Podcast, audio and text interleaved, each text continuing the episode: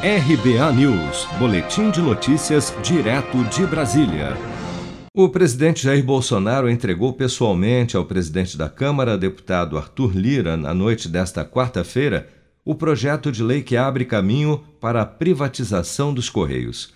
Bolsonaro, que foi caminhando do Palácio do Planalto até o Congresso Nacional, faz, segundo analistas, um aceno para o mercado financeiro em um momento em que investidores temem o enfraquecimento da agenda liberal do governo. A proposta de privatização apresentada pelo presidente define o um marco regulatório para o setor postal e possibilita a desestatização dos Correios o texto também define a obrigatoriedade do cumprimento de metas de universalização e qualidade dos serviços, como destaca o ministro das Comunicações, Fábio Faria. A parte do Ministério das Comunicações foi feita, esse projeto que vai dar condições de entrar né, no processo de privatização para o ano 2021.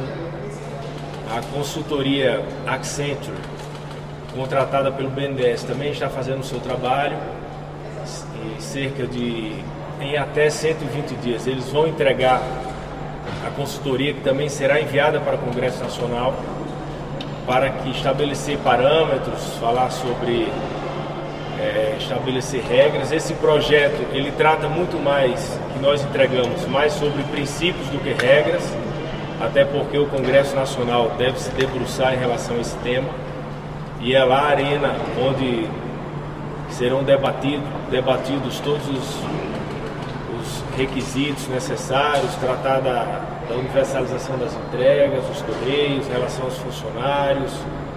Tudo isso será tratado com bastante cuidado no Congresso Nacional e o Ministério das Comunicações vai fazer vai fazer o acompanhamento junto lá com os deputados e senadores.